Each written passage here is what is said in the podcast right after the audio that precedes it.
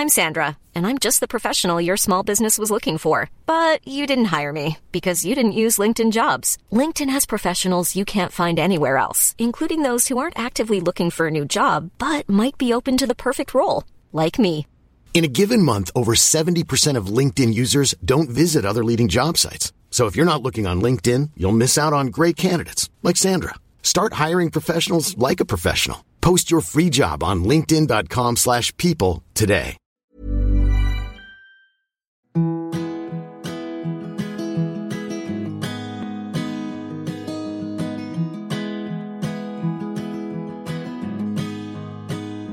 Je vous souhaite la bienvenue dans le programme d'été de l'Aléa. Je suis Laura Pouliken, Low from Paris sur les réseaux, productrice de contenu écrit et audio, raconteuse d'histoires, la mienne et celle de mes clients. Vous écoutez peut-être l'Aléa depuis quelques jours, quelques mois ou quelques années et je vous remercie. L'Aléa, c'est le podcast qui vous accompagne dans votre cheminement pour une vie plus équilibrée, plus alignée, plus audacieuse depuis trois ans.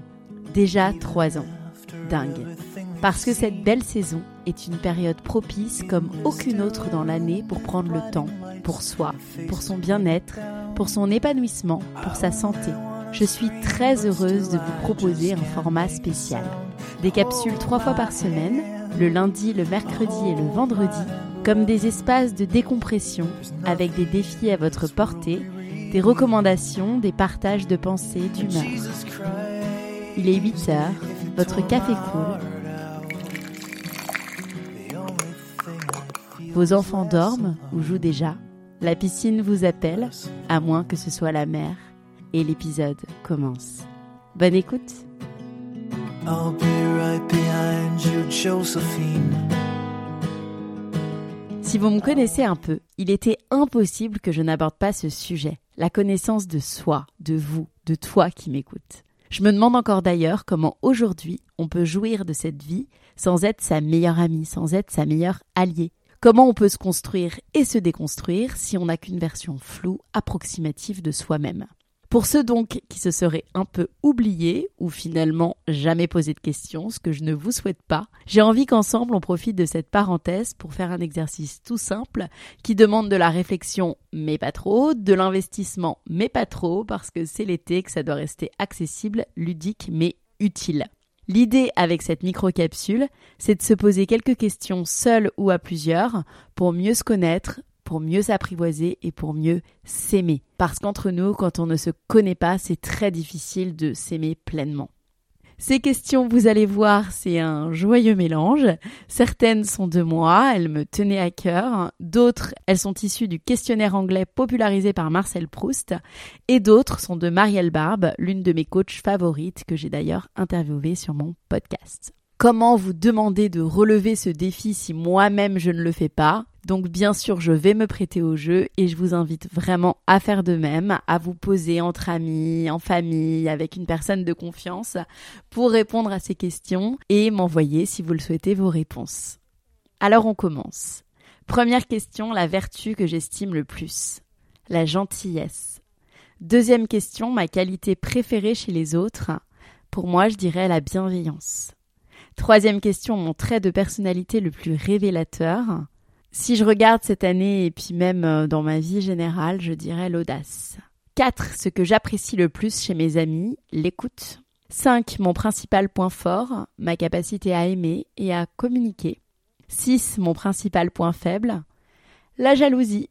Et oui, je mets des mots sur, euh, sur mes principaux points faibles et ça me permet de les, de les corriger. 7. Mon talent inné, je dirais transmettre dans un dévouement plus grand que mes intérêts personnels, en donnant la parole à des personnalités incroyables, passionnantes. 8. Mon occupation préférée, alors c'est très lié à mon talent, c'est tout simplement écrire et transmettre des messages qui ont du sens pour accompagner, aider, faire rayonner. Pour cela que je suis extrêmement en phase avec mon activité de podcasteuse, d'animatrice et de copywriter. Neuvième question, ce que j'aimais faire enfant, mon rêve enfant, l'acting. Très important, je l'ai dit dans énormément de podcasts, de se connecter à ses rêves d'enfant, puisqu'en général, vous apprenez, vous en apprenez beaucoup sur vous et sur ce que vous pouvez faire aujourd'hui. Dixième question, mes valeurs les plus profondes. L'amour, le partage, la curiosité, jusqu'à présent. D'autres sont en train de se dessiner pour cette année qui sont encore plus fortes pour moi, qui sont par exemple l'acceptation, l'authenticité et le calme. Mon idée du bonheur, il y a quelques années, j'aurais dit m'expatrier, euh, faire des trucs de fou. Aujourd'hui, c'est être aligné, corps, cœur, esprit, en harmonie avec mes désirs les plus profonds. Et puis, comme je le disais, être stable, m'offrir euh, quelques années de stabilité et arrêter de bouger, arrêter les grands projets dans ma vie. Je pense que j'en suis capable. 12. Mon idée du malheur. Le désalignement, clairement, qui entraîne l'angoisse, le stress, les questions parasites et donc la mauvaise santé. 13. Les trois réalisations dont je suis la plus fière dans ma vie. Ce podcast, ma famille et me connaître. Enfin, en tout cas, de, de faire ce travail de connaissance de moi. Quatorzième question, si j'ai une baguette magique, qui suis-je, avec qui, en faisant quoi et où? Eh ben moi, je suis dans une grande maison avec toute ma famille, près de la mer, en France. J'ai des clients de longue durée, donc euh, depuis six mois environ. Il n'y a pas de faux semblants, on peut se parler franchement. Euh, voilà, on est dans une relation d'authenticité extrême. Quinzième question, ce que je déteste par-dessus tout, l'injustice et justement les faux semblants. 16e question, les fautes qui m'inspirent le plus indulgence, la vulnérabilité. J'en voudrais jamais à quelqu'un qui se montre vulnérable et qui du coup fait va au-delà en fait peut-être du carcan que nous impose la société en se montrant vulnérable. Le don de la nature que je voudrais avoir, 17e question, l'immortalité. 18e question, comment j'aimerais mourir dans mon sommeil. 19e question, ma devise. Alors j'en ai plein, mais celle du moment que j'ai entendue il y a pas longtemps dans la bouche d'un de mes invités, Pedro Correa, c'est il faut tout un village pour élever un adulte. On l'entend beaucoup pour les enfants, mais je trouve que c'est extrêmement vrai pour les adultes. La force du réseau, la force des conversations qui nous font avancer. Euh, c'est ce que je fais d'ailleurs et c'est ce que je vous propose avec mon podcast. Mon état d'esprit actuel, vingtième question. Alors je suis heureuse parce que c'est à l'approche des vacances. Je me sens assez sereine pour l'année à venir. Euh, par contre, j'ai reconnu un petit peu d'angoisse là euh, ces derniers jours, euh, qui se traduit moi chez moi toujours de la même façon par des douleurs. Mais je force mon cerveau à rester positive. Je n'ai plus le choix, je me l'impose euh, de pas tomber dans, dans la négativité. Donc voilà comment je me sens. Et voilà, j'ai répondu aux 20 questions. Je vous invite à faire de même.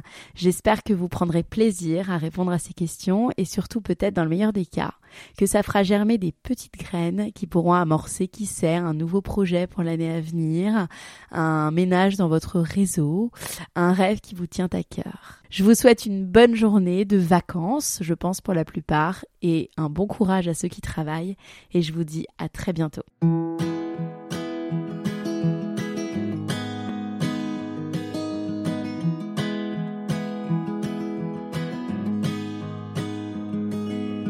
I'll be right behind you, Josephine.